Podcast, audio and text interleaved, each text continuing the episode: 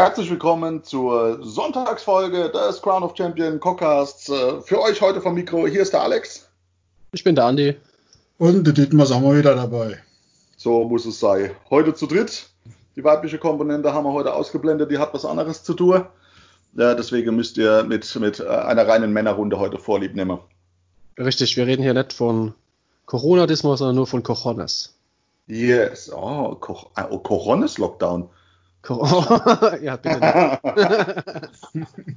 Bin schon wieder gut. Aber wo wir bei Cojones sind, ich habe die Woche mega Cojones gesehen. Und ich feiere sie wie die Sau. Hab das auch gesehen. Die Riese. Ajo! Die, die, kleine Buwe da, wo, wo ihren, ihren äh, Rucksack dabei haben oder Glockenturm am Arm. ja, ja. Die ganz, die ganz dezente Modelle.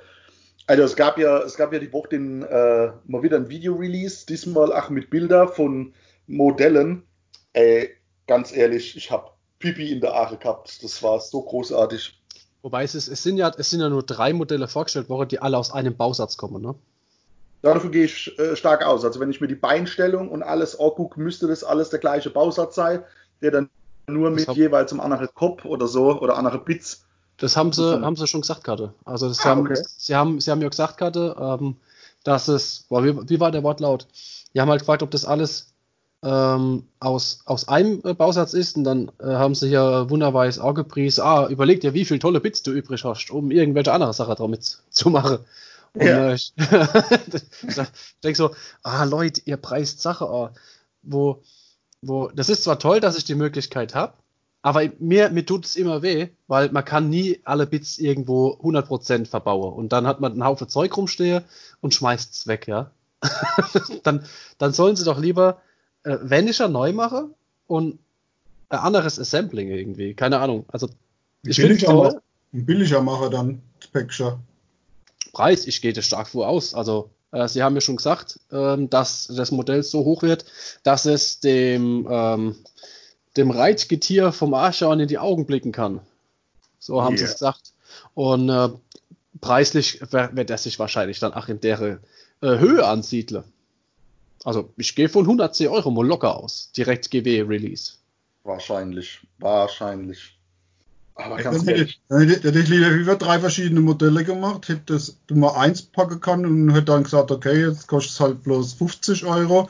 Dann hätte sich danach alle drei Varianten gekauft und hätte sie gespielt und hätte dann, äh, ja, nicht so viel Zeug rumliegen. Also, aber das ist halt das Mentalität von denen. Bei, bei der Aussage ist wahrscheinlich Ewe in Nottingham einer äh, aus, dem, aus dem Morgenbett gefallen und äh, dem läuft gerade eiskalte Rücke runter. Ein großes Modell von nur 50 Euro ja, also äh, die, der normale Riese kostet schon nur 50 Euro.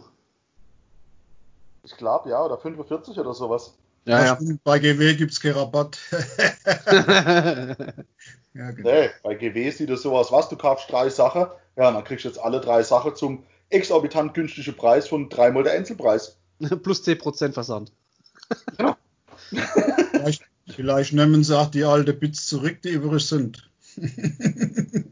ah, das wäre doch, mal, wär doch mal cool. Ja, mal eine Lücke, genau.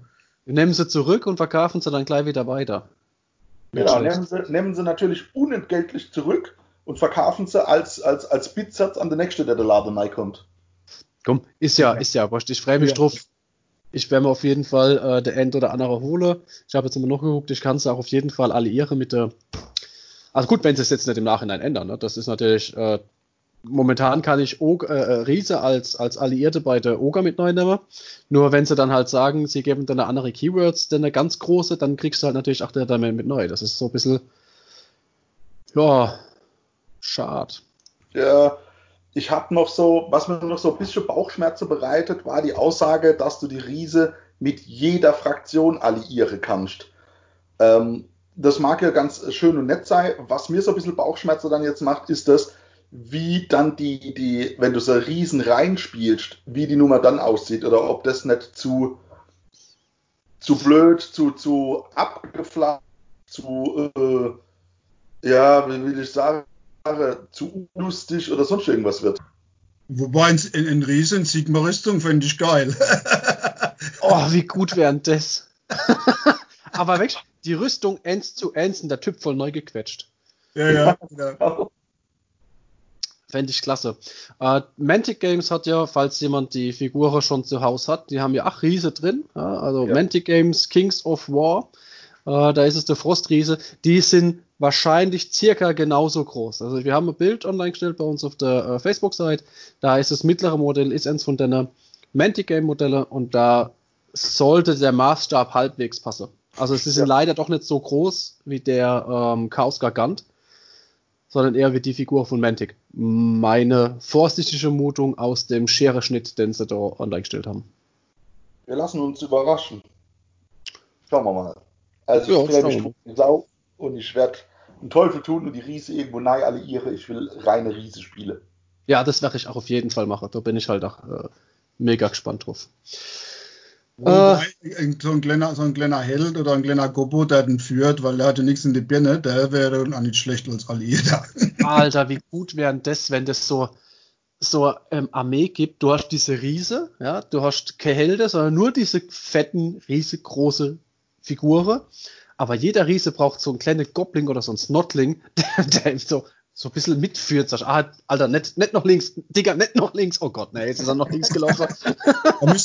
genau, dann hast, und der muss dann mit einem random würfeln, wo er hier läuft. Stell dir vor, so, so voll übertrieben starke Figuren, die einfach fast alles one-hitte können, aber du musst halt jedes Mal auf die 4 plus würfeln, ob er sich daran erinnert, was er machen muss. Ja. ja. Oder du musst jedes Mal, du musst jedes Mal würfeln und bei einer Ends hat er, hat er den Goblin zertreten, weil er nicht gesehen hat und dann fängt er auch zu marodieren und ist, äh, folgt nicht mehr den Regeln vom Spieler, sondern folgt irgendwelche genau. wilde, genau. selbstbestimmte äh, Aktionen. Genau, solange der Goblin lebt, ist alles gut. Das ist Hirn da und wenn der tot ist, dann geht's los. ah, die, ich, ich sehe schon, die Rückkehr der äh, Zufallsrichtung. Ja, unbedingt. Ach, wie gut. Äh, Rückkehr und Zufallsrichtung. Wir haben das letzte Mal den Podcast aufgenommen, Karte, haben den beendet und haben uns doch gefreut, Karte, über dieses Einzelspiel, ja, Kampagnenteil oder äh, ja. wie auch immer das war mit der Trolle. Und ich machte PC aus und in dem Augenblick sehe ich, sie haben natürlich jetzt ein neues rausbringen müssen, äh, während wir den Podcast aufnehmen und ausstrahlen noch am gleichen Tag und konnten natürlich dann nicht mehr drüber sprechen. Aber Dietmar, Dietmar, du hast dich eingelesen, gell? Um was geht's denn? Ja, wie gesagt, ich habe jetzt das aufgenommen von dir, wo wir uns in der Halle haben. Das habe ich mal ein bisschen äh, intensiver mit dem, mit dem einen äh, beschäftigt. Ich will es aber auch nicht so ins Exzesse bringen, sondern einfach die, die wichtigste Sache äh, von der Geschichte loswerde. Und zwar geht es letztendlich, äh, der, der, Titel ist in den Tiefen des Glümforsch, in den Glümforsch-Katakomben. Das ist so der große Titel. Im kurzen Zusammenfass geht es darum, um im, Dun im Dungeon zu erkunden und dort einzelne sogenannte Zimmer, Räume äh, zu durchsuchen. Mit einer Abenteuerparty, das heißt, die Armee ist, äh, besteht aus Helden und die Gegnerarmee. Ziel ist es, die Kampagne geht so lange, wie die Helden leben. Hm. Also unter Umständen lange oder kurz. Ich kann mir verschiedene Dinge ausdenken, ob ich jetzt eine Pyramide erkunde als Beispiel, was weiß ich, mit, mit, mit drei Ebenen und jeweils fünf Zimmer, wie auch immer. Wenn ich ganz oben angekommen bin, dann habe ich mir der, der Triumph von Sigma gewiss. Oder ich mache nur drei, vier. Das ist jedem selbst überlassen. Und das ist mit, mit alle äh, äh Nighthound-Modelle spielbar oder nur mit bestimmten, Dietmar? Es ist erstmal vorgesehen für bestimmte Nighthound-Modelle, ich kann noch mal kurz äh, äh, vorlesen, die sich hauptsächlich in dieser Soul War Box befinden. Dort hat man dann quasi den, den Ursprung für dieses, äh, für dieses Szenario, für dieses Kampagnenspiel genommen, um letztendlich äh, äh Modelle zu haben. Also man hat Knight of Shrouds, äh, Lord Executioner, Spirit Torment, Guardian of Soul with Nightmare Lantern, 20 Genres, 5 Glaive Race Stalkers und 4 Grimcrest Reapers. Das ist so das äh, Portfolio, wo ich die Modelle raus, raus Oh, ist so zufällig genau das, was ich daheim habe. Bis auf den Spirit Torment. Dann habe ich nicht. Ich, kann, ich sage zum Schluss noch was, was man Sache ein bisschen, noch ein bisschen verfeinern kann, aber das sind so Dinge letztendlich, wo jeder sagt, das mache ich einfach, wie, wie ich denke. Entscheidend ist, äh, Wie gesagt, das Ganze besteht aus einer Fraktion mit Helden und einer Fraktion mit Einheiten oder, oder einem Held. Dazu komme ich gleich. Äh, wenn man das als Solospieler macht, dann nimmt man in der Regel drei Helden. Wenn man es als Team macht, also man spielt für zwei, für zwei Spieler dieses Ding, ähnlich wie, äh, sagen wir, wie Hero Quest oder, oder Descent, dann äh, kriegt jeder, jede Seite im Team zwei, ein oder zwei Helden. Dann kann ich bis auf vier kommen. Das Ganze startet wie folgt. Die Helden, die drei Helden, also diese Adventuring Party, haben spezielle Regeln. Wichtigste Regel, sämtliche Treuefähigkeiten sind erstmal weg. Von mhm. alle, ist alles weg. Kein Artefakt, nichts hat nur diese Fähigkeiten, die auf der Warscroll stehen, sonst haben die momentan nichts. Können aber im Zuge des Spiels sich Dinge äh, praktisch durch einen Sieg wiederhole oder Beute oder wie auch immer.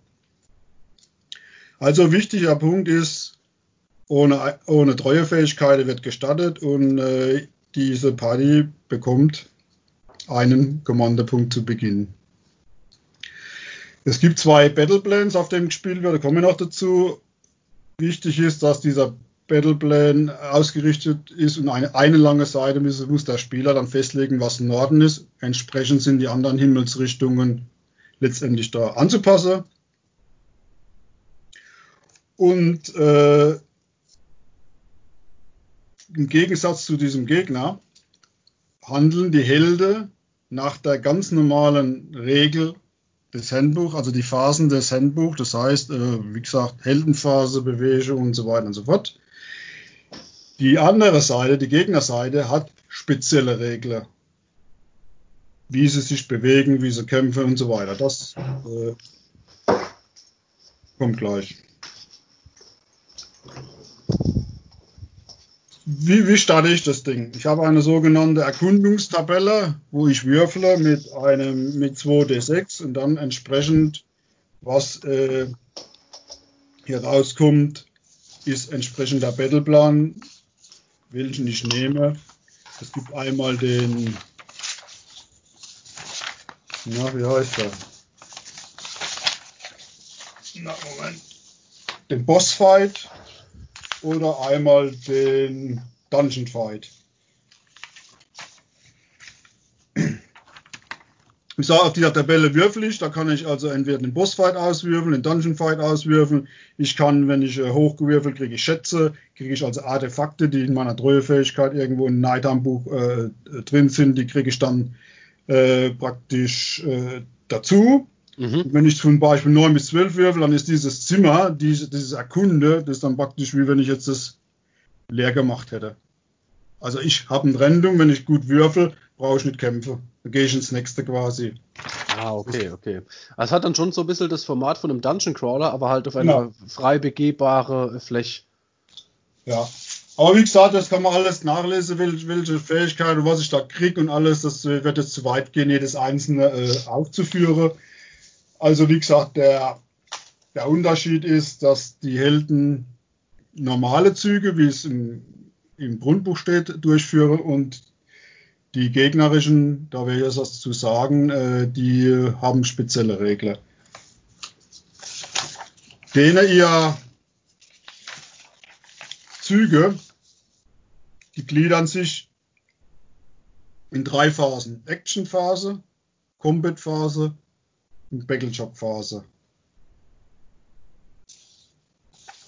Wenn die, nachdem jetzt gewürfelt wird, wer beginnt wie gehabt, weil wir sind jetzt dran, dann haben Sie eine Actionphase. In der Actionphase können Sie, gibt es verschiedene Tabellen, Verhaltenstabelle, da nehme ich jetzt mal eins raus. Zum Beispiel, wenn Sie sich in Combat finden, also innerhalb von drei Zoll gibt es verschiedene Sachen, äh, die können nichts tun, bei einer 2. Bei einer, wenn Sie 6 Würfel als Beispiel, können Sie direkt, direkt äh, loslegen, kämpfen. Dann geht das Ganze weiter. je nachdem, welches Dungeon Fight ich nehme, ob ich das, äh, oder das Boss Fight, dann kann ich mir auch nochmal zusätzlich einen Helden, wird dann noch festgelegt, wo diese Einheit mitbestimmt. Das mhm. ist mal ganz grob, äh, was überhaupt dort passiert. Also ich muss sagen, so, ich habe es jetzt nebenbei so ein bisschen äh, mitgelesen, mich vorher nicht drauf vorbereitet, weil ich halt äh, mich fürs nächste Thema ein bisschen mehr mit einbelesen hatte. Aber ich muss sagen, der, der Grundsatz ist schon mal ein komplett anderer, wie jetzt das äh, Jagd die Trolle äh, Ding, was wir im, in der letzten Folge äh, besprochen hatten. Und finde ich, finde ich geil. Weil ich hatte jetzt schon so die Befürchtung, ja, das ist das Gleiche, aber das mal verprügeln wir halt äh, Bettlage. Und, äh, aber das ist ja komplett andere Herangehensweise.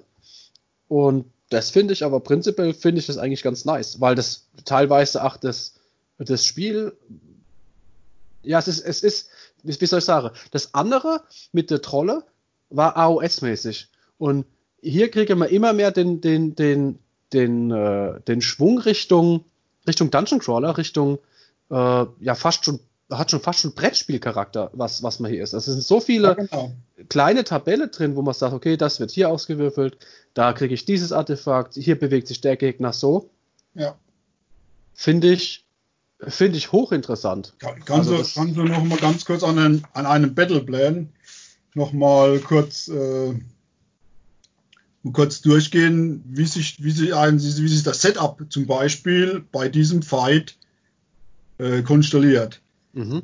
Wenn ich also diesen Dungeon Fight spiele, ich habe drei Helden, der Gegner geht jetzt her und sagt, okay, die Helden müssen sich innerhalb von drei Zoll zu, zum Zentrum des Battlefields aufstellen.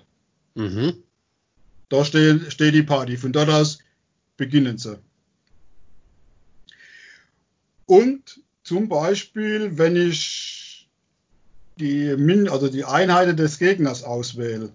Zum Beispiel habe ich eine Tabelle, kann dann D3 Einheiten auswählen. Zum Beispiel, ich wähle jetzt drei, ich habe jetzt gewürfelt, hab, kann drei auswählen.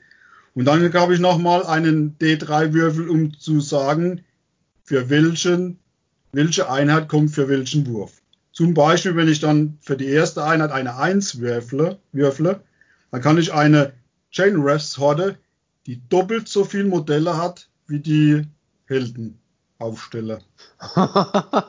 okay, krass. So, jetzt habe ich das Ganze, dann gehe ich hin und sage, okay, jetzt muss ich würfeln auf, auf einer sogenannten Location-Tabelle. Wo kommen die denn? Ah, okay, ich Im Norden, im Süden, im Osten und im Westen. Ja, genau. Überraschung oder Ambush. Also es gibt sechs Möglichkeiten. Entsprechend dieser Tabelle stelle ich die erste Einheit auf. Das gleiche mache ich mit der zweiten, wenn ich zum Beispiel sage, okay, jetzt habe ich eine 3 gewürfelt, da kommt eine Grim Guest Reapers Unit mit der Anzahl der Modelle, so viel Helden es da sind. Ja, das ist wieder anders. Das ist halt keine doppelte, sondern nur eine einfache Mehrheit. Mhm. So. Und wenn ich das alles aufgestellt habe, dann geht die Geschichte los mit den einzelnen Phasen. So lange, so lange, bis das Zimmer geräumt ist oder die Helde tot ist. Wenn jetzt alle gegnerischen Modelle von, der, von den Helden getötet worden sind, kriegen, haben die in, Major Victory und dann können sie von dieser Beutetabelle sich was aussuchen und dann kriegen sie die, die, äh, irgendwelche anderen Dinge noch dabei. Und, ach wichtig, wenn sie ins nächste Zimmer gehen, der Held, der tot ist, ist tot, er bleibt weg und die Wunden, die die anderen Helden erlitten haben, die bleiben auch. Also die werden nicht wieder gefüllt, sondern die gehen einfach in der Konstellation weiter, wenn sie keine eigenen Fähigkeiten haben, sich zu heilen in der Heldephase, wie auch immer, äh, werden die mit Schaden, gehen die mit Schaden ins nächste Zimmer, Dungeon, sag ich jetzt mal. Puh, das ist aber harter Tobak. Ja, wenn, ja, gut, bei dem, bei dem Bossfight, wie gesagt, habe ich noch, bei dem Bossfight habe ich noch einen Hell dabei.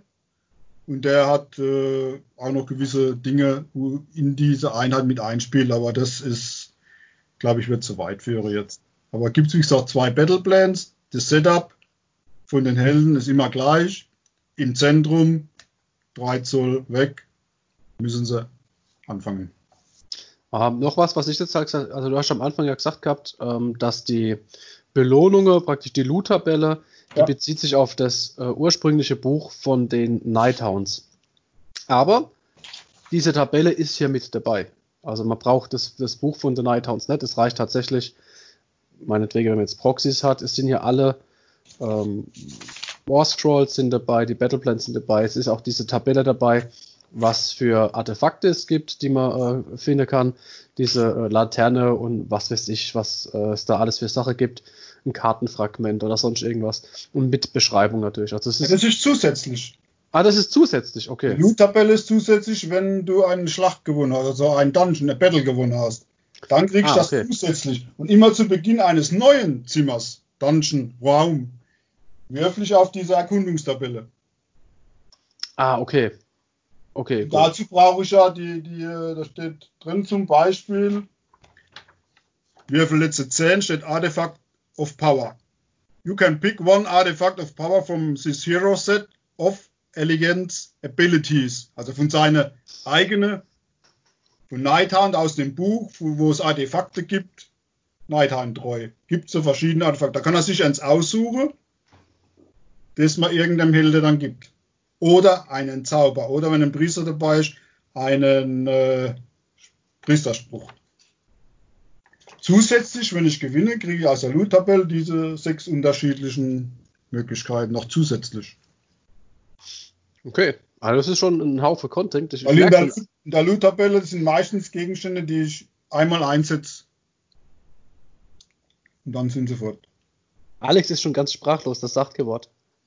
Alles gut. Mir wäre nur wichtig, an der Stelle noch zu sagen, ähm, dass die Nighthounds die Gegner sind und wenn ich mir meine Hero Party zusammenstelle, dass ich keine Rücksicht auf äh, treuen Allegiances oder sonst irgendwas zu nehmen habe, sondern ich kann das an Helde nehmen und mit denen in das Dungeon gehe, was ich da habe. Da kann ich den, den Lord Relictor von der Stormcast nehmen, kann nebendran die Maske von Slanesh stellen äh, und kann einen Goblin-Schamane mit dazu packen das wird meine Hero Party. Die, ich kann hier alles bunt zusammenmischen, durcheinander mischen äh, und dann eben äh, in, das, in das Dungeon reingehe. Die, die, äh, ich, es ist immer noch so, wie es bei der, bei der Schlacht gegen die Trolle war äh, oder ist. Einfach die, die, die Feinde agieren gemäß dem Zufallsprinzip aus der Tabelle, was der Dietmar ja schon, schon äh, grob erklärt hat. Das bleibt, also die Mechanik bleibt an der Stelle grundsätzlich meiner Meinung nach trotzdem gleich. Es ist nur, dass du statt noch drei Battleplans den Trollkönig besiegen musst und dann ist das Ding durch, halt mhm. mit deiner Helde so weit gehen kannst, wie du es eben schaffst.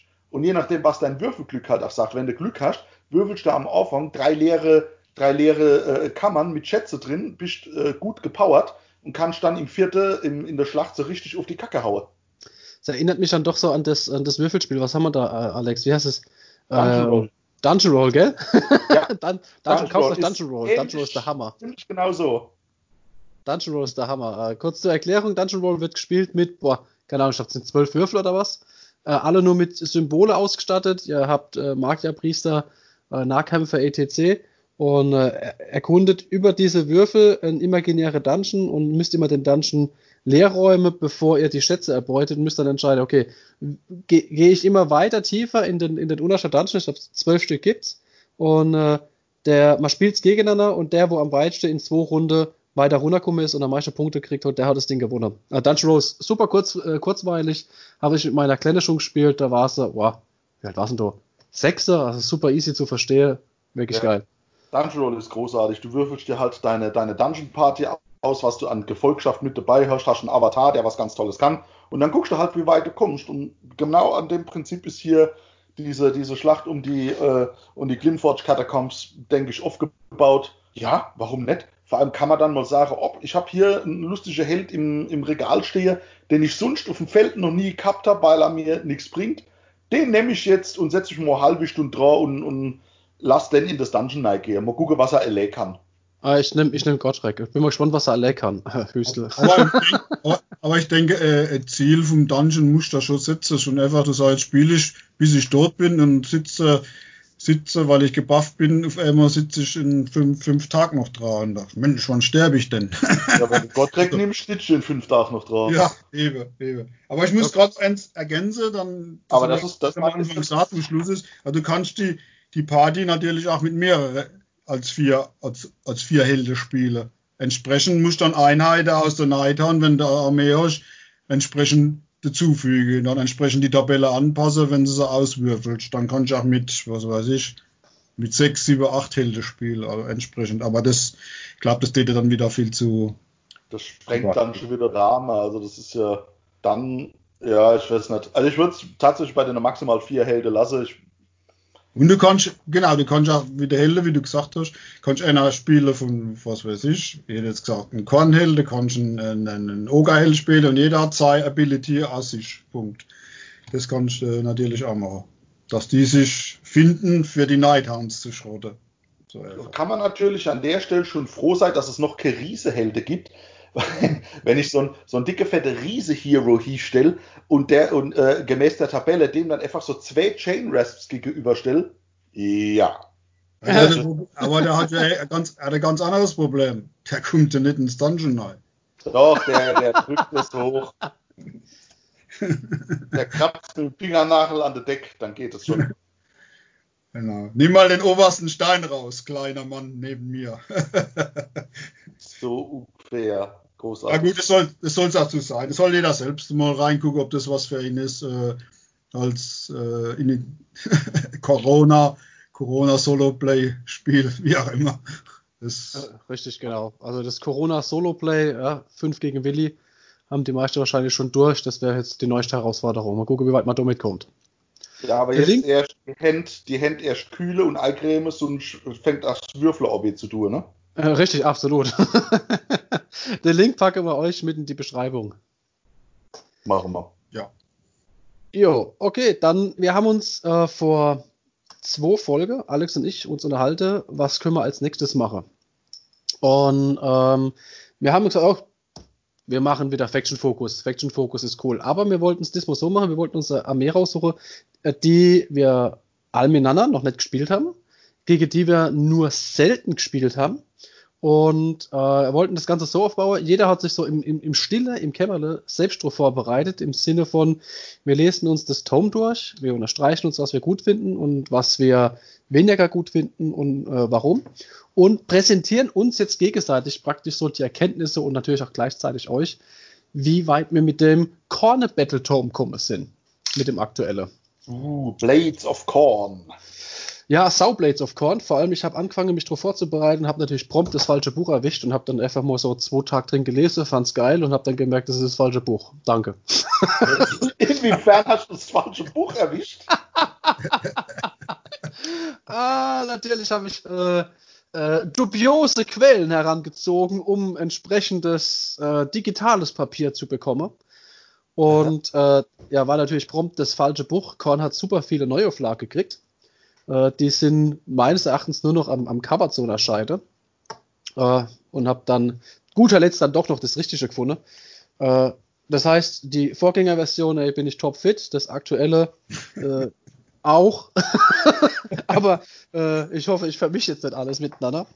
War für mich super lustig. Finde ich halt so geil, wenn man hier geht und sagt, oh nice, nice Battletome, oh, Viertel, Vierteljahr später, oh nice, nice Battletome. Und dann kommt der Neueinsteiger und denkt sich, was? Welches brauche ich denn jetzt? das ist halt alle. so. Ah, ist halt, ja. Alle.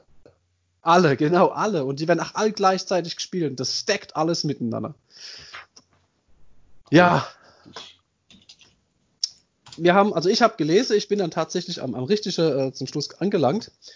Und ja, die einleitenden Worte. Geil, ja. Boundless Mind, Blood for the Blood God. So sieht's aus. Das ist jetzt das nächste Thema. Ich bin mal gespannt, wie, wie sich jetzt der Podcast entwickelt, wie lange wir brauchen zum Aufnehmen, weil es ist ein verdammt großes Buch und es sind verdammt viele Units drin. Ich habe ähm, ich habe dann zum Schluss nur noch überflogen, weil halt die Zeit zum Podcast hin echt knapp Woche ist. Ich war bis vor einer Stunde noch Draxis und habe noch Notizen gemacht. Und es ist, es ist echt viel. Und das sind, dafür, dass es so wenig gespielt wird, sind sind echt super viele krasse Kombinationen möglich. Also klar, wir haben hier äh, meiner Meinung nach äh, super hart nahkampflastige Armee. Das ist auf jeden Fall pro. Äh, und gleichzeitig auch Contra, für jemand, der gerne Schuss spielen möchte. Da sind wir hier äh, doch ein bisschen rar gesät, was die Modelle angeht. Und äh, wer, wer so seine Probleme hat mit Zauberer, äh, weil er kriegt sein Zauber nicht durch, der hat hier die Bestarmee gefunden, um sei, äh, sei Herpeswürfel Glück jedem anderen anzulasten, indem er Ikone stellt, sonst irgendwelche Punkte ausgibt, um es dem anderen so schwer wie nur möglich zu machen, Zauberer. Das ist so mein, mein Fazit. Super hat brutale Nahkampf mit einfach nur, ich hack mich durch dein Gesicht durch und übrigens du der schnell Zauberer. Das ist so mein Fazit momentan. Das ist doch nice. Komm, dann machen wir es doch mal so. Also ich habe mir ja auch mal Gedanken dazu gemacht, aber ähm, lass uns doch mal kurz über die grundsätzlichen Battle Trades äh, und, und Treuefähigkeiten kurz drüber gucken. Ähm, dann vielleicht die, die vier Hosts, die es gibt, angucke. Und äh, dann können wir ja noch einmal tatsächlich was zu den Kombis oder zu den Ideen sagen, die wir uns bisher auch noch nicht erzählt haben. Gut, so viel, so viel Idee habe ich noch nicht gehabt, weil ich habe noch nicht alles durch und es war so viel. Ich bin da echt ein bisschen langsamer als der Alex mit äh, Durchlese und das Ganze verarbeite, verstehe und vor allem dann umzusetzen. Aber oh, gut, fang, fangen wir mal an. Ähm, ja, einleitender Text, Blood for the Blood God. Man bekommt als äh, ja, prinzipielles Goodie, kann man sogenannte ähm, Blutpunkte kriegen. Die Blutbadspunkte auf der Blutbad-Tabelle. Äh, funktioniert folgendermaßen, wenn eine Unit gekillt wird, bekommt man so einen Punkt. So, das ist schon mal das Erste. Und es ist egal, wem die Unit gehört. Korn ist es wurscht, wer stirbt. Hauptsache er stirbt. Richtig, genau. Haupt, Hauptsache Tod und Hauptsache Blut. Ähm, die Punkte werden äh, aufaddiert. Ich habe jetzt nicht rausgefunden, ich glaube im letzten Buch war es jetzt, nicht dass jetzt durcheinander bringt, gab es ein Maximum an Punkte. Äh, das wurde, glaube ich, jetzt aufgehoben, das Maximum. Ja. Es macht aber nur Sinn, entweder bis maximal 8 Punkte zu gehen oder 16, insofern man den Exalted äh, Bloodthirster of Forge World mit drin hat, weil den äh, kann man dann für diese Anzahl von Punkte beschwören. Ansonsten kann man mit 16 Punkte rein gar nichts anfangen.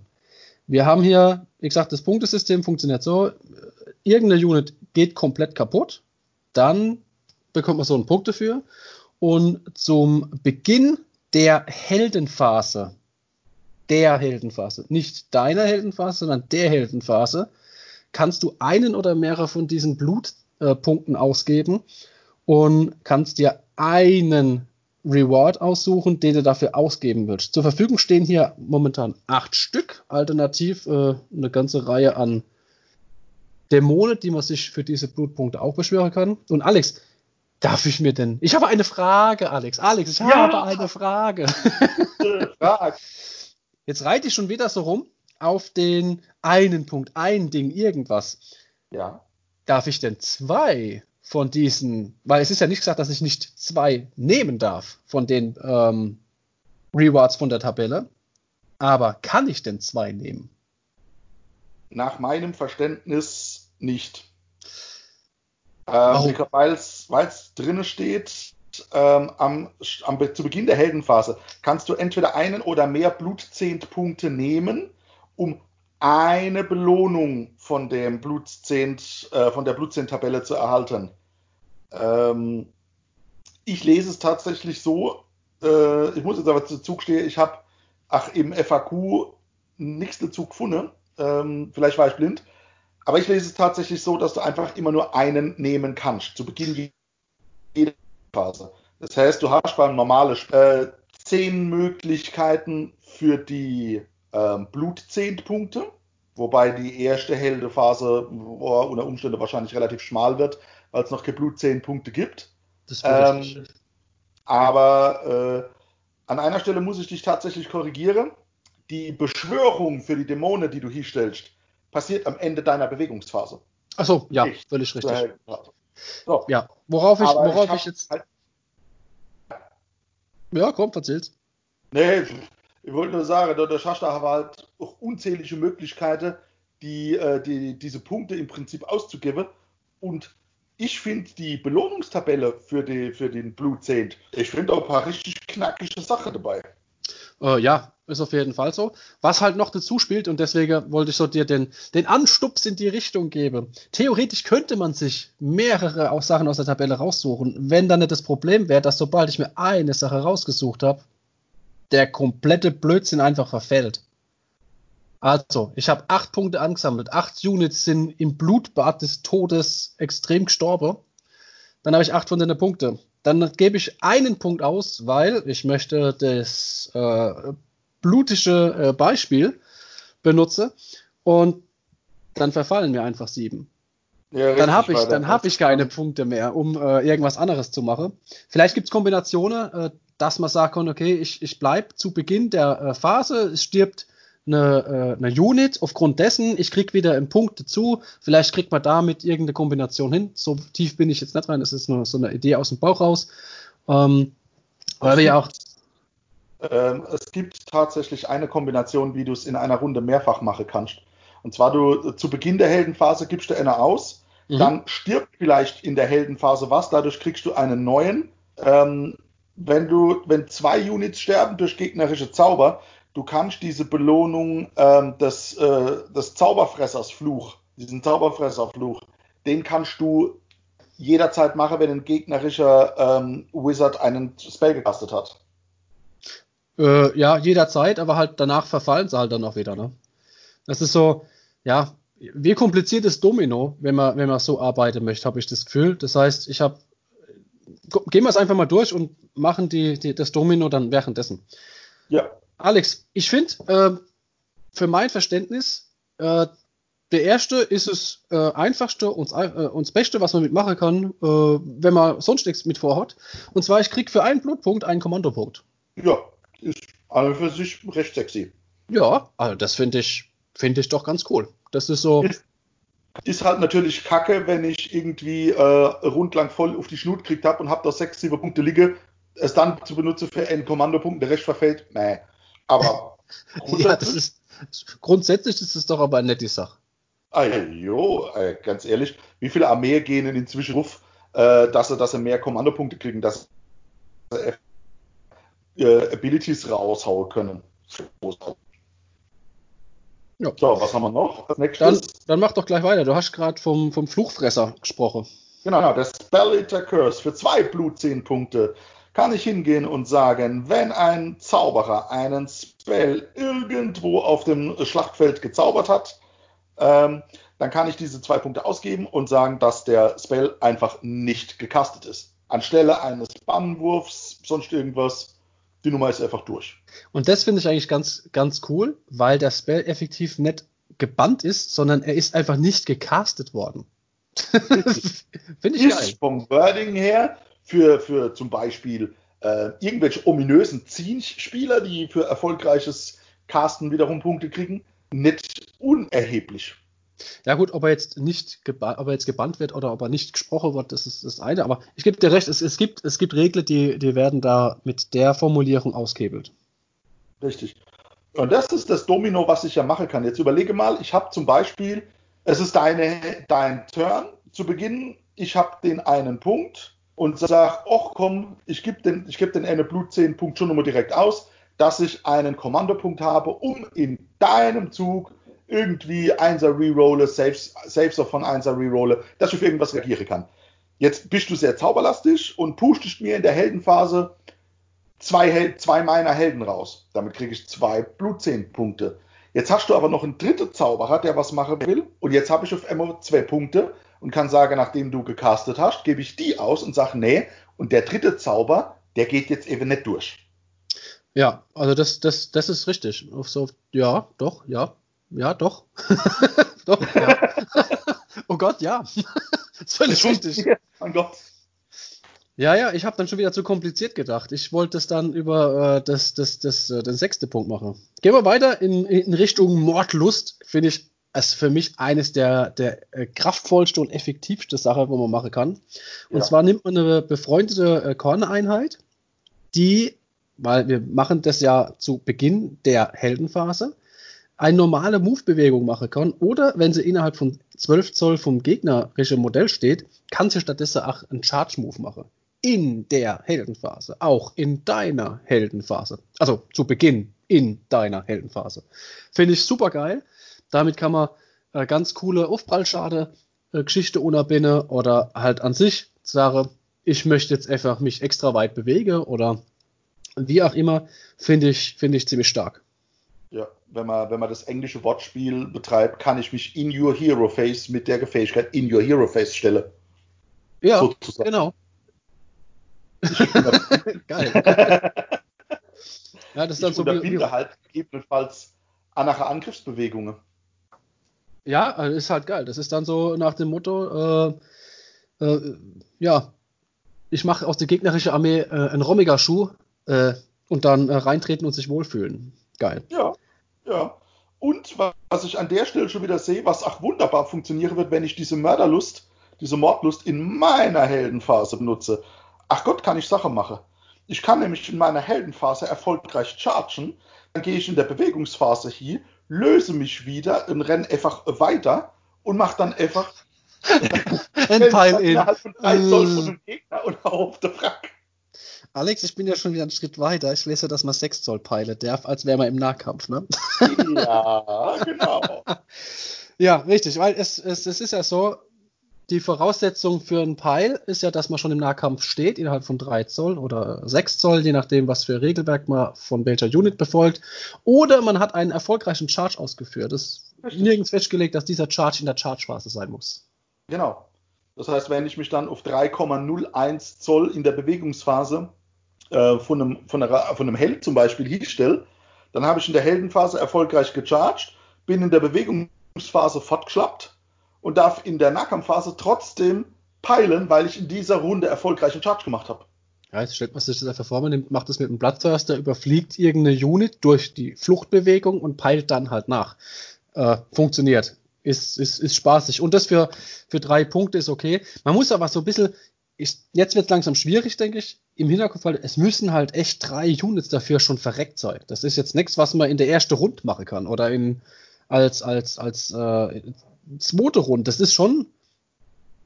Ich habe das so ein bisschen langsam jetzt dann mal Probleme weiterzugehen, äh, weil die Effizienz halt echt nachlässt. Das ist schon viel Material was jetzt dann äh, vom Feld fliegt langsam. Wir kommen zu vier getöteten Units. Ja. Die Apoplectic Frenzy. Ja. Man wählt eine freundliche Korn-Einheit innerhalb von drei Zoll von einem Gegner aus und die eigene Korn-Unit darf es sofort peilen und mit allen Nahkampfwaffen, mit denen es ausgestattet ist, zu Beginn der Heldenphase zuhauen. Ja, das finde ich extrem wuchtig vor allem, weil man kennt wie oft hat man es erlebt, dass es ist, du, du, bist im Nahkampf, du hast die Unit nicht weggekriegt, es steht noch was oder du sagst, oh, jetzt der Doppelturn wäre eigentlich geil. Dann sagst du als Kornspieler, ja, wenn ich vier, vier Blut, zehn Punkte habe, was, was juckt mich der Doppelturn? Äh, nimm doch du die Initiative, ist in Ordnung. Zu Beginn deiner Heldenphase hau ich trotzdem mit allem Scheiß zu. Ja, und das ist halt richtig übel. Das ist halt richtig hart. Und für vier Punkte, das ist schon gut. Finde ich geil. Und jetzt wird's, ähm, wechseln wir schon auf die, auf die zweite Seite von der Tabelle. Äh, 5, 6, 7, 8. Und ja, da ja. finde ich, wird's langsam für das, was bei rumkommt, zu teuer. Was heißt zu teuer? Die, die Fähigkeiten sind per se gut. Aber man muss sich vor Auge halten, dass es halt jetzt langsam spät wird im Spiel. Ja, es gibt Armeen, die bestehen aus weniger Units, als wir hier töten können. Und dann, ja, also es geht ja zum Beispiel um diesen, um diesen Schädelmeteor. Das äh, kostet fünf tote Units. Und der, ja, er kann irgendwo auf dem, auf dem Battlefield einschlagen, macht dann dort D3 tödliche Wunde. Äh, zusätzlich würfelt man einen Würfel für jede Unit innerhalb von, von 8 Zoll. Und auf die 3 Plus bekommen die halt auch nochmal eine tödliche Wunde. Falls diese 3 Plus in einer 6 enden würde, wären sogar D3 tödliche Wunde. Mhm. Und Finde ich, finde ich per se ist, ist richtig gut, weil gefällt mir einfach. Aber es ist halt, puh, es ist schon spät im Spiel. Und man darf bis zu dem Zeitpunkt nahezu keine Blutzähnpunkte verbraucht haben. Also klar, Ende des Spiels, da, da krebst noch irgendwas rum mit, keine Ahnung, einem Lebenspunkt, zwei Lebenspunkte. Da mag das Ding spielentscheidend sein. Aber man darf bis zu dem Zeitpunkt nichts ausgeben haben oder hat es dann wirklich geschafft, über so einen Domino-Effekt wieder auf 5 zu kommen. Ist, denke ich, äh, nichts, wo man wirklich mit planen kann, sondern nice to have. Genau, ein nice to have. Ja. Genauso ist es dann mit der 6, mit der äh, unendlichen Wut, Relentless Fury. Das ist halt, das ist eine Fähigkeit, die ich relativ sexy finde. Nicht immer so sehr auf Einzelmodelle, sondern ähm, auf eine, eine, Unit, lassen wir das mal auf eine Unit, die aus 10 oder, oder zu dem Zeitpunkt noch aus 10 oder 15 Modelle besteht, äh, mache. Du kannst nämlich hingehen und sagen, bis zu deiner nächsten Heldenphase wird jedes Mal, wenn ein freundliches Kornmodell getötet wird, in der Nahkampfphase wohlgemerkt, ähm, kann das Modell, bevor es weggenommen wird, nochmal mit allen Nahkampfwaffen zuschlagen. Ja, das, das ist halt, finde ich schon böse. Ja, äh, vor allem das äh, Stack dann mit Fähigkeiten von Units, die diese Fähigkeit schon haben. Äh, es gibt, oh, ich habe ich es nicht aufgeschrieben. Wir haben im Mortal-Bereich Units drin mit einer bestimmten Waffe. zum Beispiel, äh, glaube ich, können sowas. Nee, ich glaube, die, die Waffen nur andere.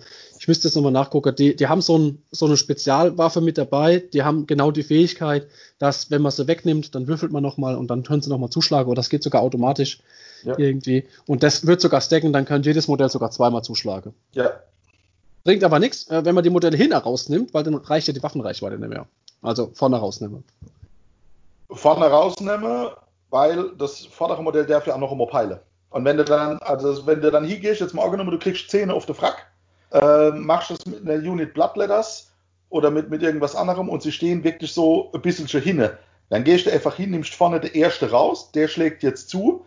In die Lücke darf dann der hintere Neipeile zuschlagen, der hintere Neipeile zuschlagen. Du machst ja one by one. Also wenn du das geschickt ausstellst, kriegst du halt alles, was vorher auch nicht in Reichweite war, dann durch diese 3 Zoll Peilbewegung auf jeden Fall dazu, dass er immer zuhauen darf. Vor allem es steht ja auch nicht drin, dass die schon im Nahkampf stehen müssen. Da steht nur drin, dass, das, dass man das aktiviert in der Nahkampfphase oder dass es für die Nahkampfphase gilt. Wenn da jetzt irgendwie was ist, das heißt, äh, eine Unit ist außerhalb des Nahkampfes, aber wir haben irgendwas, was ähm, eine übermäßig große Reichweite hat oder durch, durch irgendeinen Aufprallschade ums Eck äh, irgendwas abkriegt hat, würde das halt auch nochmal funktionieren. Ja, stelle ich mir allerdings schwierig vor, weil die Fähigkeit halt auch nur in der Nahkampfphase triggert. Äh, von daher Aufprallschade in der Chargephase, ja, also wird wahrscheinlich schon durch, durch einen echten Nahkampf passieren müssen, weil ansonsten fällt mir jetzt so gut wie nix ein, dass ein Modell in der Nahkampfphase stirbt, ohne dass es irgendwie im Nahkampf war. Oh, ja, ist schwierig. Ja, ja, ist richtig. Trotzdem wird es gehen, wenn es gehen wird. Einer, wenn er was findet, wenn ihm was einfällt, hier kann er es benutzen. So eine klassische Nahkampfwaffe mit 4 Zoll Reichweite, dann habe ich definitiv recht. Genau. Riesen, ich sag's doch. Riesen. Ja, Riese, genau, hier, Riese. Wir kommen schon wieder dem Thema nach. Ja, dann geht's ja weiter mit dem Crimson Rain. Und zwar haben wir hier die Möglichkeit, äh, da, da, da, da, Moment, jetzt habe ich zu viel unterstrichen. Das war natürlich super schlau, wenn man äh, vier Zeile hat und davor drei unterstreicht. ähm, richtig, man kann, man kann damit seine Units einmal im Spiel heilen, weil diesen Reward kann man nur einmal im Spiel machen und äh, sofort danach kann man ähm, und in jeder darauffolgenden Heldenphase, deswegen darf man den Reward nur einmal nehmen, kann man seine Korn-Units mit D3 Wunde halt heilen. Seine. Steht extra dabei, Friendly. Finde ich mega mächtig. Natürlich mit Civil Blut 10 Punkte wird es relativ spät im Spiel erst passieren, aber zu sagen, ich kann jeder meiner Units in jeder noch kommenden Heldenphase D3 Verwundungen heile. Ja.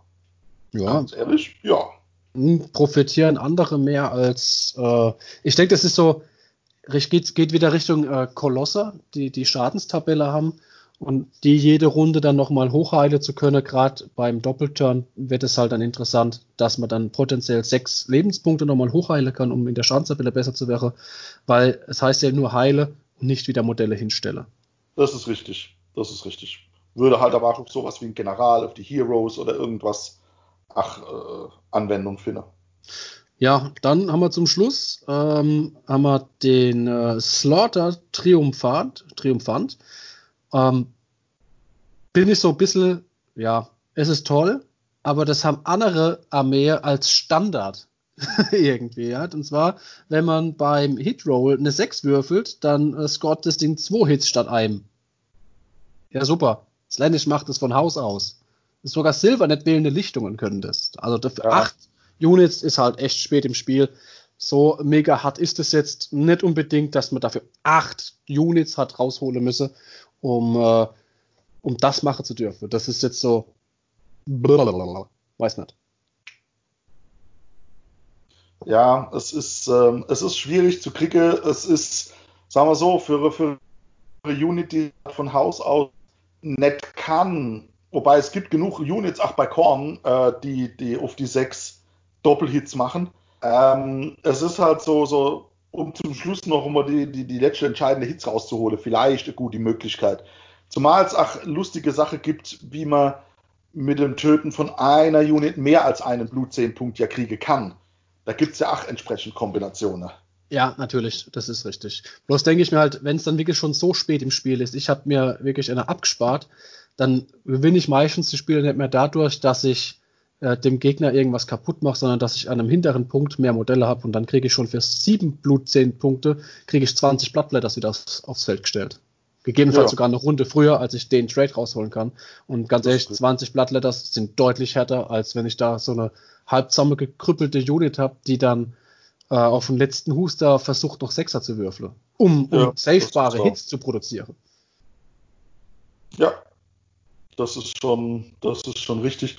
Ich würde mir, also je nachdem, wie ich es halt zusammenstelle, ähm, würde ich mir auch echt überlegen, zu sagen, ich nehme irgendwelche Sachen mal drei, vier billige Verheizer-Units mit, die ich einfach vorwerf und sage, mach mal sie kaputt, damit kriege ich die, die, die erste Blutzehn-Punkte schon relativ schnell zusammen. Ist natürlich punkteintensiv, auf der anderen Seite geben andere immense Punkte aus für irgendwelche äh, Bataillone, Sonderfähigkeiten, äh, extra Punkte für einen extra äh, Kommandopunkt. Ja, dann kann ich auch mal 50, 60 Punkte für irgendwas hinstellen, was vielleicht relativ schnell stirbt, um mir hier einen Blutzehn-Punkt zu kriegen. Denke ich so spontan an Chaos Spawn. Zum Beispiel. Was kostet der? Ich glaube 40 Punkte oder so. Gell? 50 Punkte, glaube ich. 50 so. Punkte. Jo, steht er ja. da, steht im Weg und macht gegebenenfalls vielleicht auch noch irgendwas kaputt. Ja, und der, ja, ich finde, ja, ja, das ist okay. Das äh, kann man auf jeden Fall mitnehmen. Denke ich. Bloß ich weiß nicht, wie, inwieweit sich das rechnet. Da fehlt es mir halt dann echt an, an Spielpraxis. Aber kommen wir ja. doch schon zu der, zu der beschwörbaren Sache. Ich gehe es einfach schnell durch. Äh, Konditionen sind nahezu das gleiche. Wir haben noch ein Altar mit drin, äh, um komplett innerhalb von 12 Zoll von unserem Altar oder komplett innerhalb von 12 Zoll zu einem Hero, 9 Zoll vom Gegner weg, darf ich für folgende Punkte folgende Units beschwören. 2 Punkte, 5 Bloodletters, 2 Punkte, ein Bloodmaster, das ist ein Herald, 3 Punkte der Skullmaster, ein weiterer Herald. Ähm, dann 3 äh, Punkte, Flashhounds, 4 Punkte, 10 Bloodletter, da wird es dann schon wieder interessant. Wobei die, die Helden sind nicht zu verachtet, die sind super hart.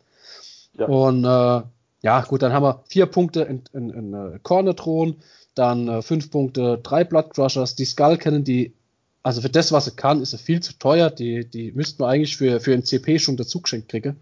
So schlecht finde ich die. ey, die ist, ey, die ist echt Schrott. Ich habe schon ein paar Mal gegen, gegen Seppes gespielt, der hier das Ding am Start hat und das, das ja, nee. Die nee. sich halt wieder besser, wie das er effektiv ist, ne? Ja, ich, ich flachmäßig ist halt geil, das Ding. Macht Nahkampfschaden und schießt dir halt an eigene Schädel ins Gesicht. Finde ich witzig, aber mehr war es dann halt auch nicht. Ja, dann, äh, wir kriegen sechs Flashhounds für, äh, Quatsch, zehn Flashhounds für sechs Punkte, für sechs Punkte 15 Blattletters, 20 Blattletters für sieben Punkte, wie angesprochen, und dann für acht Punkte eine Auswahl an Bloodthirstern. Jo, so dann sind wir damit dann auch schon mit der generellen äh, Alliance Ability durch.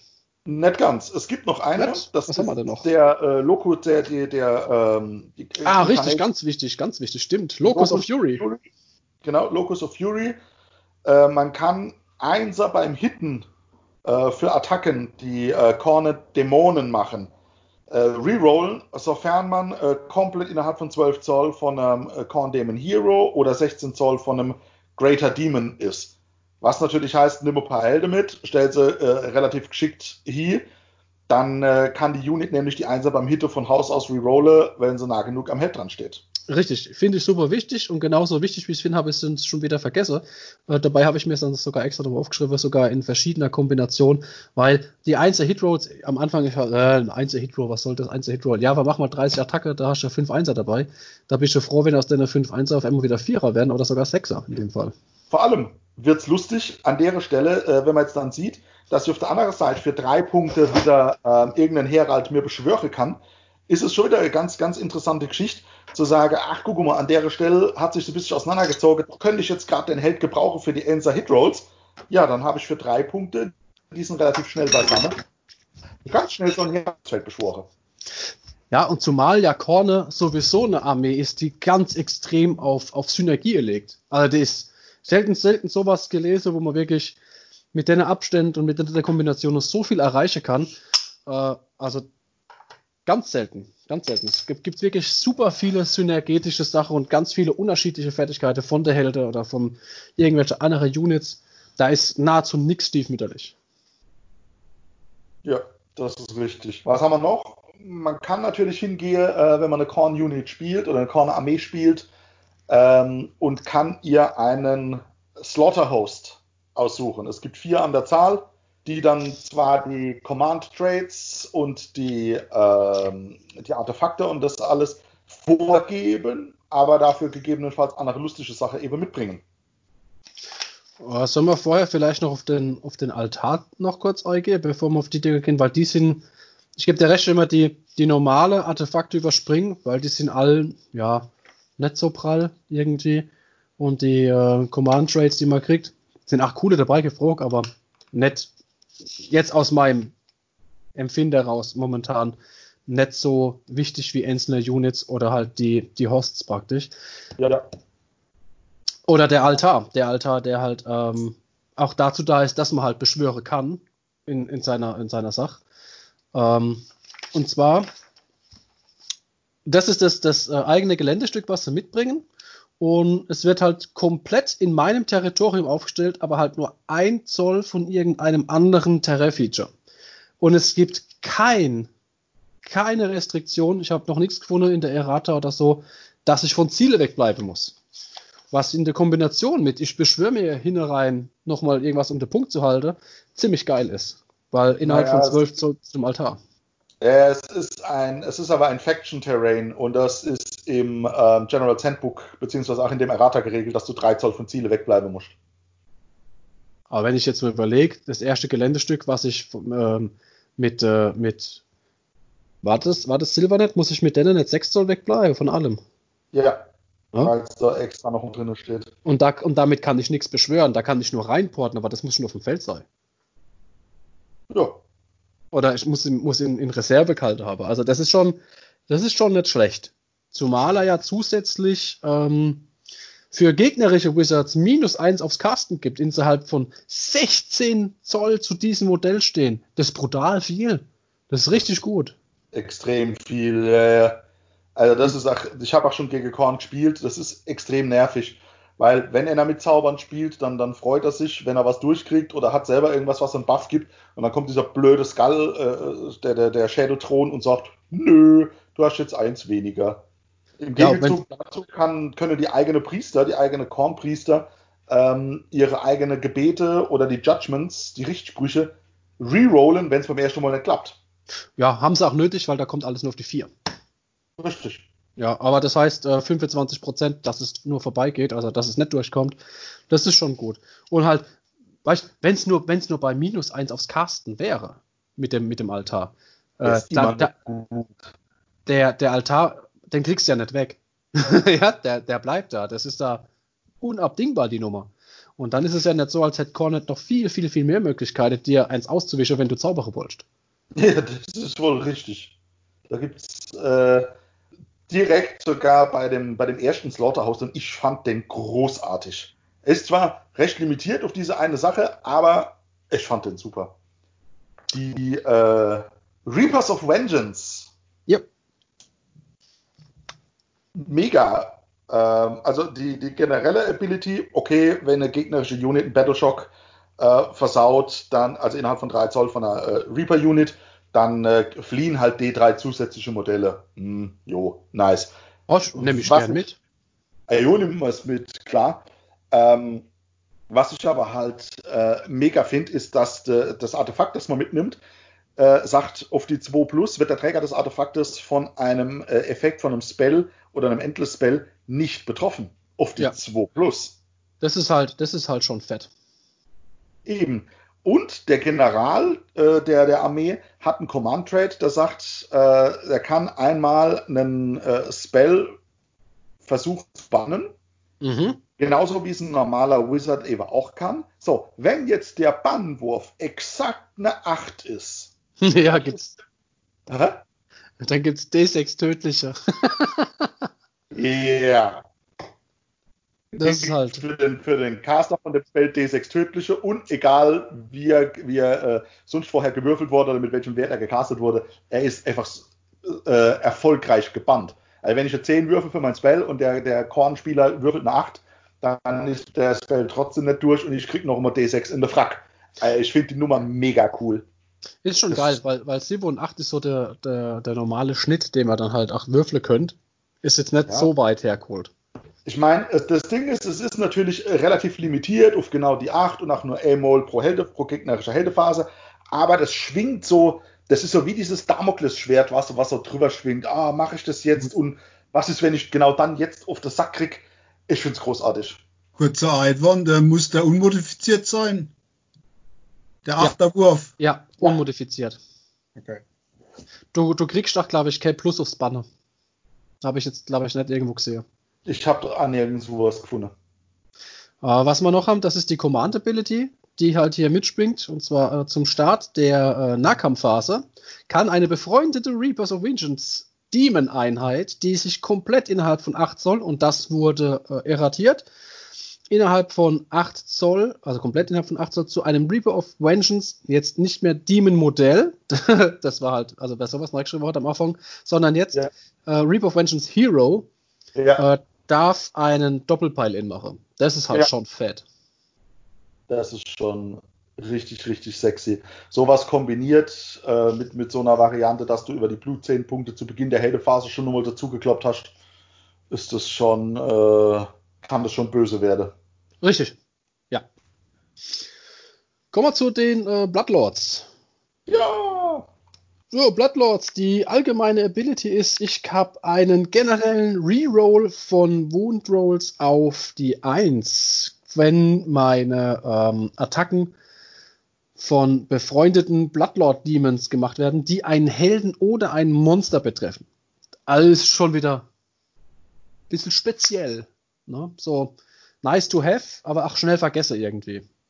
Das ist richtig, aber ich sehe um bei der Riese mal wieder kurz den Ausblick zu machen, das wird wahrscheinlich die, die Nemesis-Fraktion, wenn er nach Korn spielt und sagt, ich weiß genau, ich treffe auf Riese, weil da halt alles einfach Monster ist. Ja, wie gesagt, also wenn man, ich, ich denke halt immer so aus der Sicht Wollmilchsau, ich will auf ein Turnier gehen und jetzt nicht äh, einen Freund rund mache, dann ist es eher für mich, na, nicht so toll. Aber ich gebe dir recht, wenn ich mich darauf vorbereiten kann und weiß genau, auf was ich treffe, und ich treffe auf Riese oder auf irgendwas, was nur aus Dicke besteht, wie jetzt zum Beispiel ähm, Frostlords oder sowas, äh, oder die, die normale Mordtribes. Und dann ist sowas natürlich jetzt nicht pures Gold, aber es ist schon in der Kombination, dass wenn ich nur gegen Monster oder Helden gehen muss, in der Kombination, dass sowieso meine Helden eine Bubble haben, wo ich die Einser beim Hit wiederholen darf, dann kann ich jetzt Einser beim Hit wiederholen und beim Verwunder. Ist halt schon, dann ist es schon wieder cool. Weil ich sagen muss, äh, da eh alles auf Nahkampf ausgeht, das wäre der Host, den ich mir nehmen würde. Nicht wegen der generellen Ability, die würde ich auch so nice to have mitnehmen, sondern wegen dem Command Trade und dem Artifact of Power. Das Command Trade ist schon fett. Weil wir kriegen hier plus 4 Zoll auf die Move-Charakteristik des Generals. Ähm, aber dann sind wir schon wieder limitiert, ne? Der General muss das Ding ja nehmen und ja. ich kann dieses Artefakt nicht irgendeinem anderen Helden geben. Sondern wenn muss doch. der Held ja der General sein. Nein. Hier steht, ein Bloodlord-General muss diesen Trade nehmen. Ja, ja, den Command Trade. Ach so, der, ja, ja, sorry, wir sind ja gar nicht bei den Abilities. Entschuldigung. Ja, oder bei der Artefakte. Nein, ist richtig. Ja, aber damit kriege ich halt meinen General schnell nach vorne, nehme ich halt einen entsprechende fette General oder irgendeinen scheide General vor, vorne mit Nei und dann gebe ich ihm halt auch zusätzlich noch das Artefakt. Das sagt, äh, wer der Artefaktträger schlägt nämlich in der Combat-Phase zu Beginn zu, bevor ein anderer Spieler irgendwelche Units raussucht. Ähm, ja, wenn wir nachher vielleicht noch dazu kommen zu den äh, Bataillonen, will ich hier nochmal zurückkommen. Da habe ich noch eine, eine, eine Alex-Frage an dich, was, uh. äh, wie du das siehst. Ähm, aber ich habe ich hab mir hier aufgeschrieben, wenn wir, wenn wir so weit kommen, dann nehmen wir das noch mit rein. Ich finde es, ich finde es, das, das ist schon hart. Also 4 Zoll ist schon richtig geil weit. Zumal man ja theoretisch hingehen könnte und könnte dann so einen Griff at the Jump noch mit hinzunehmen aus der Reiche, wo ja noch mehr Movement gibt. Ist schon, ist schon speziell. Da gibt es schon sexy Kombis, ja. Ist schon, ist schon geil. Ähm, die Command Ability ist halt, äh, dass sich eine Wunde für jedes befreundete äh, Bloodlords Dämonen äh, Einheitengedöns innerhalb von 16 Zoll zu diesem Modell heilen kann.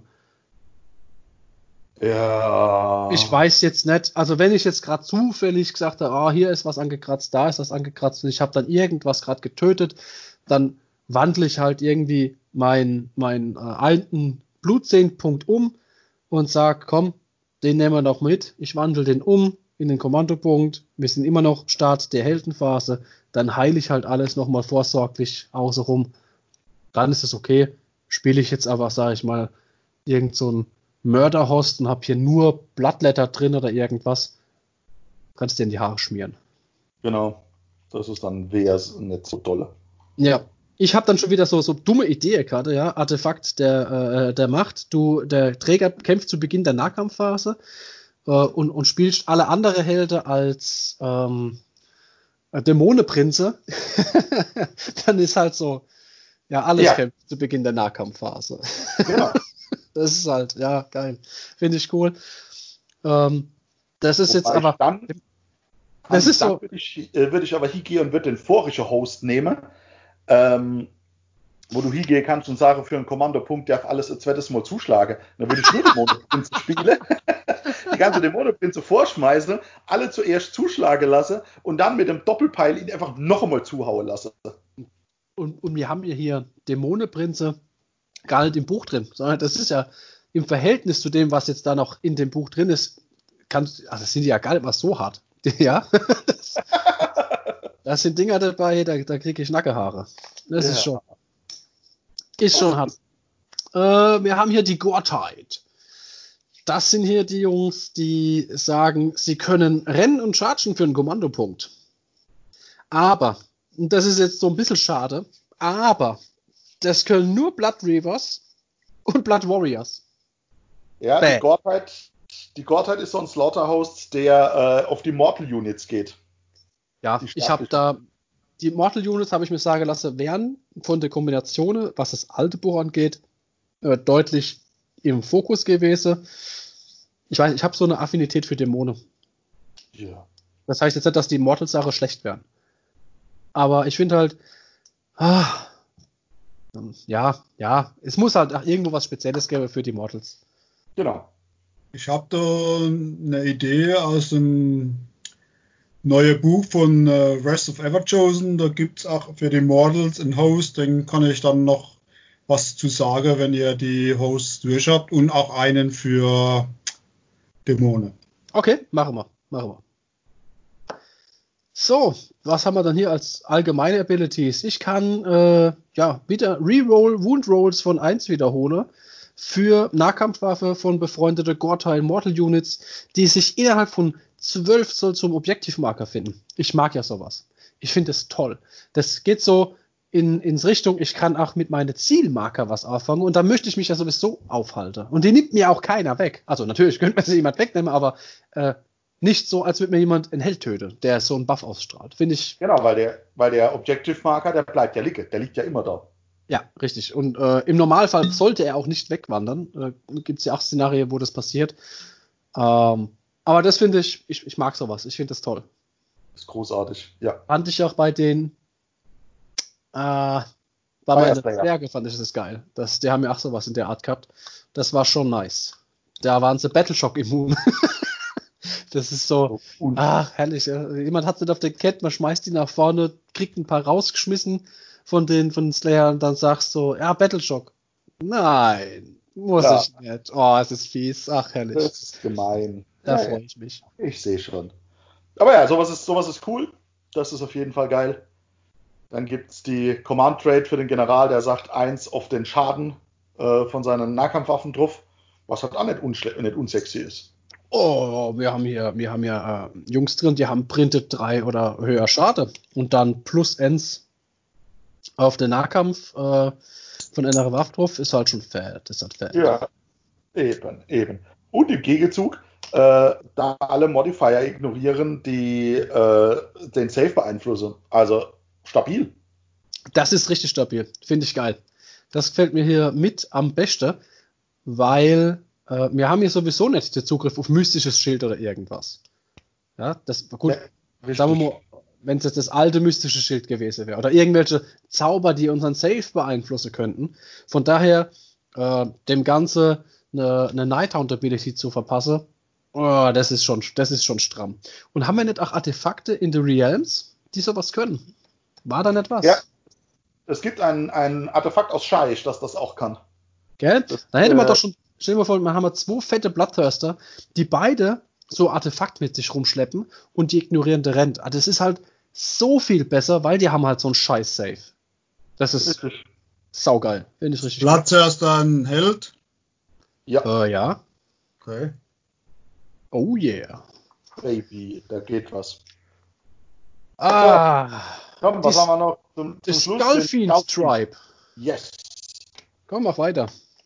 Ist auch wieder äh, ein Tribe oder ein Slaughterhouse, der so in die Richtung äh, für die Mortals geht. Also wir hatten jetzt zwei für Demons, zwei für Mortals. Ich finde es ausgeglichen, das ist okay. Ähm, die generelle Ability äh, sagt, dass man Hitrolls von 1 wiederholen darf, äh, wenn man innerhalb von 12 Zoll von einem äh, gegnerischen Hero ist. Also man äh, verbreitert quasi, man kennt ja die, die Bubble aus der grundsätzlichen Korn-Fähigkeit, die sagt, 1er Hitrolls rerolle, wenn ich innerhalb von äh, 12 Zoll von einem eigenen Held bin.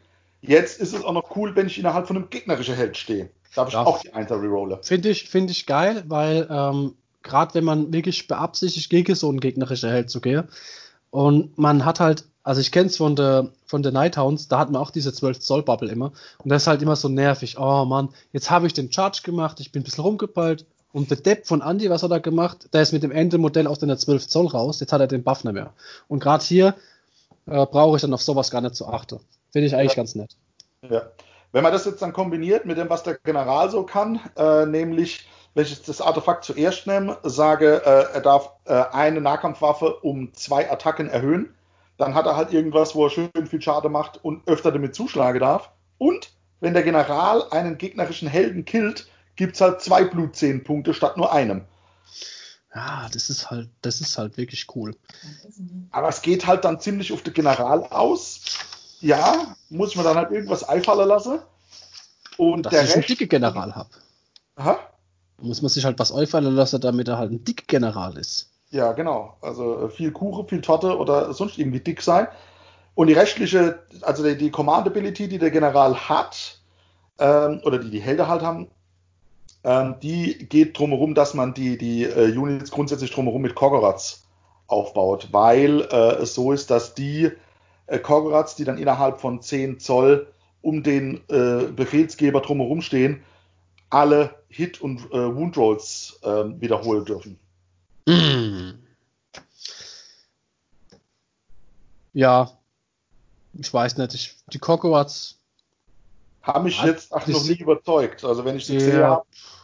Ich finde, die lesen sich halt wieder besser, als dass es sind. Man muss halt in einem, in einem fette Block spielen und dieser fette Block ist halt teuer. Fett und teuer, ja. Ja, es ist halt ein fetter Block. Ja. So, dann waren das aber tatsächlich die Slaughterhouse. Äh, dann würde ich sagen, Dietmar, du hattest doch noch eine, eine Ergänzung aus dem äh, Wrath ja. of the Emperor Chosen. Raus damit. Es gibt ein Haus für die für Sterbliche und einer für Dämonen. Ich fange einfach mal mit dem für Mortals an. Da nennen sich die Gehäuteten. Die Generalfähig General-Ability ist, äh, jeder hat, ist Ende der Nahkampfphase. stirbt ein feindlicher Held oder Monster, hat diese Einheit, die ihn gekillt hat, plus eins auf den Save für den Rest der Schlacht. Mhm. Nice. Dann gibt es noch eine Command Ability, Beginn der Nahkampfphase, also wenn erfolgreich gecharged, das ist wichtig, Beginn der Nahkampfphase, vollständig im 12 Zoll um einen Held, bekommt die Einheit plus 1 to Hit. Oder plus 1 auf die Hit. Auch nicht schlecht. Und äh, die General Generalsfähigkeit ist dabei, wo zum Beispiel sagt, Gebetswürfe vom Priester innerhalb vollständig um 8 Zoll kann er Einser rerollen. Um den General. Also wenn er Priester drumherum hat, statt auf die 4, kann er die Einser wiederholen. Und dann gibt es noch ein Artefakt auf Power, das heißt plus 2 auf der Charge. Ja, plus 2 auf der Charge ist halt äh, insgesamt mit der Komplettkombination halt schon geil. Ja, ich denke, ich denke auch die, die Geschichte, wenn ein Held getötet wird, gut, je nachdem, wann es wird, dass er dann plus 1 auf der Save ist, ja, unter Umständen auch nicht verkehrt. Aber das sind so die äh, Sache gewesen von diesem Mortals von Wrath of Ever Chosen für, wie gesagt, Sterbliche. Dann haben wir noch eins. Bitte?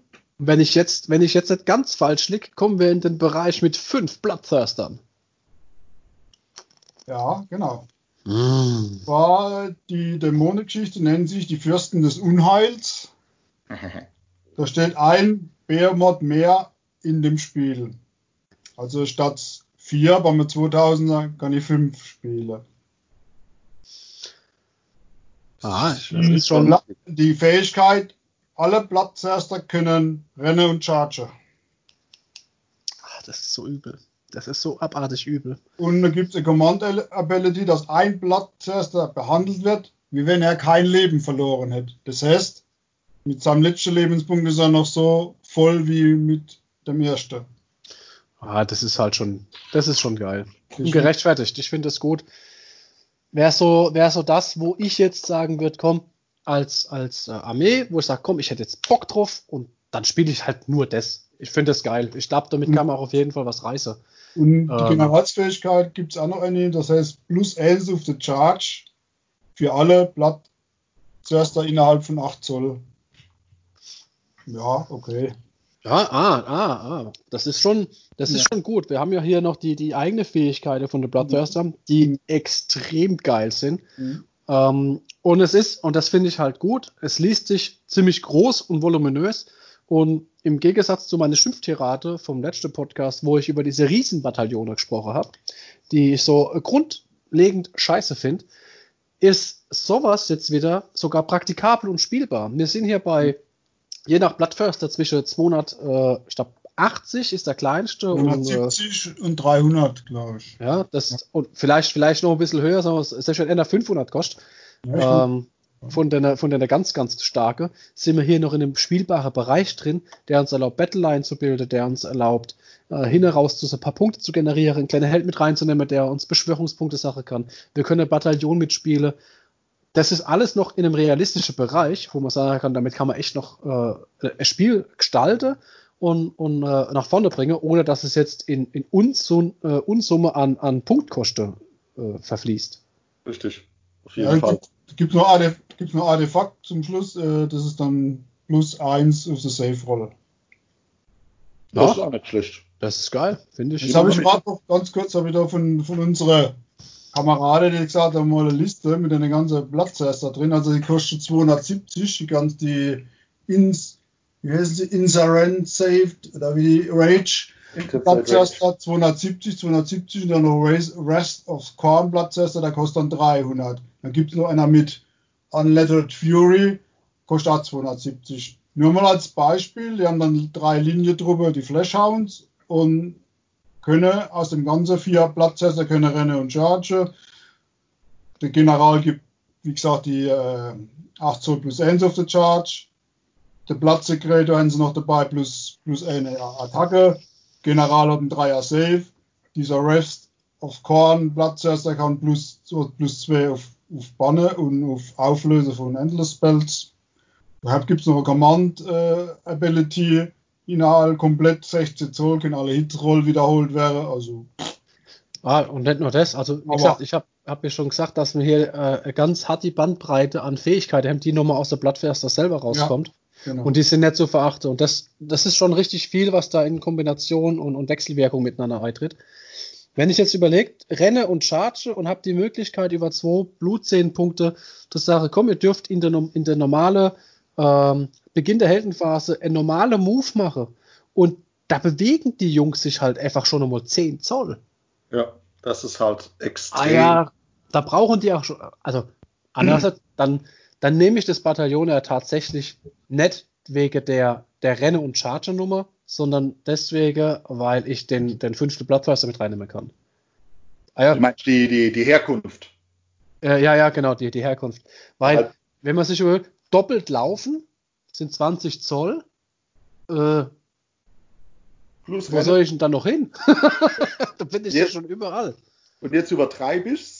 Das, äh, Im Hinblick auf die Zeit wäre das so, so mein, mein Schlusssatz, äh, weil wenn wir jetzt nämlich gerade bei der Bloodthirster sind, es gibt ein Battalion, das man spielen kann. Da können drei bis acht Bloodthirster rein. Das Battalion sagt, wenn ein Bloodthirster in der Nahkampfphase zugekloppt hat und ein anderer innerhalb von drei Zoll von einem Gegner ist, darf der sofort zuschlagen. Tyrants of Blood, wenn ich mich nicht irre. Ja, richtig. Wenn ich jetzt die ganze Bloodthirster vorkrieg wie die Woods und ähm, dann habe ich da vorne fünf Bloodthirster, vielleicht alle im Nahkampf stehe und die dürfen alle instant hintereinander zuhauen, ja, dann, äh, genau, mache ich halt sonst wahrscheinlich nicht mehr viel als Gegner.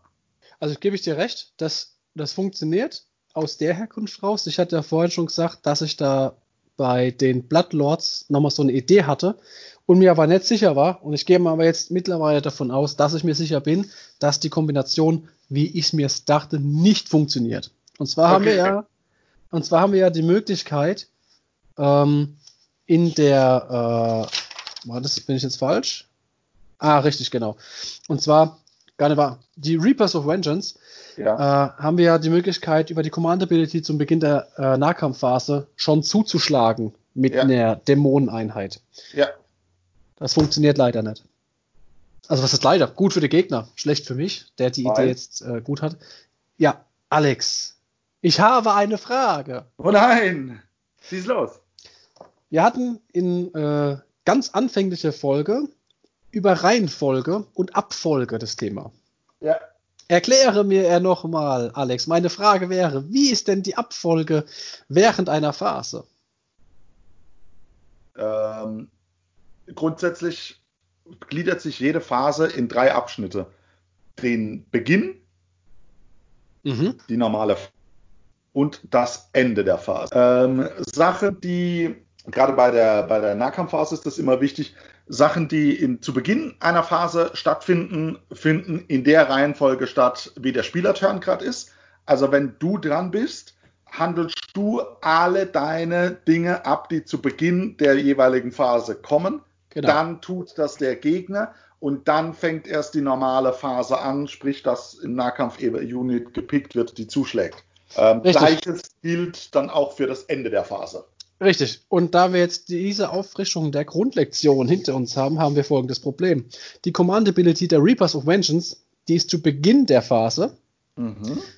Und das Bataillon sagt in der Phase. Und dann mhm. kann ich nicht sagen, ich möchte zu Beginn der Phase zuhauen. Natürlich kann ich das ja. machen, aber dann triggert das scheiß Bataillon nicht. Ich habe gekotzt. Das ist natürlich richtig, ähm, weil das, das funktioniert, das hebelt sich dann gegenseitig aus. Du kannst halt einen zu Beginn zuschlagen lassen. Auf der anderen Seite, ähm, jetzt musst du natürlich wieder taktieren und sage, jetzt muss man wieder unterscheiden, welche Phase ist es denn? Weil die Fähigkeit benutzt du, wenn du die Bloodthirster so spielst, natürlich dann, wenn der Gegner gerade dran ist, dass zumindest mal einer von deinen Bloodthirster zuschlagen kann, bevor dein Gegner das erste Mal zugeklopft hat. Wenn es deine Phase ist, bist du ja sowieso der Erste, der in der regulären Combat Phase eine Unit auswählt, die zuhaut. Und dann triggert, triggern die Bloodthirster allesamt durch. Uh, ja, aber dann brauche ich auch nicht den Kommandopunkt auszugeben. Nee, den Kommandopunkt hebst du auf und benutzt ihn dann wirklich in der gegnerischen äh, Nahkampfphase, dass du eben zumindest immer zuschlägst, bevor der Gegner zuge zugehauen hat. Ja, aber Deine dann triggert halt das Bataillon nicht. Das meine ich. Nee, dadurch triggert das Bataillon nicht. Ähm, aber für das Bataillon in deiner eigenen Brauchstelle Kommandopunkt nicht ausgeben, das ist richtig. Ja, genau. Äh, sind wir schon so weit von der, von der Aufnahmezeit? Ich habe es irgendwie gar nicht im Blick und wir haben, wir hätten noch so viel. Ah, leckt mich an der Cup. Wir haben, und wir haben, wir haben ja noch nette mal äh, die, die äh, Gebete für die Priester und die Fähigkeit für die Standarte äh, mit reingenommen. Die Möglichkeit für einen Teil 2. Gibt die Möglichkeit für einen Teil 2 und natürlich lassen unsere Anspielungen ja auch sehr viel Raum für eigene Überlegungen. Wir wollen euch ja nicht alles vorbeten. Ein bisschen denke, müssen wir mit, dem, äh, mit der grauen Zelle zwischen den Ohren schon alles selber. Richtig, ja. Nicht nur, nicht nur Trinke beim Kacke, ach denke. Richtig dass das richtige Loch getroffen wird. So.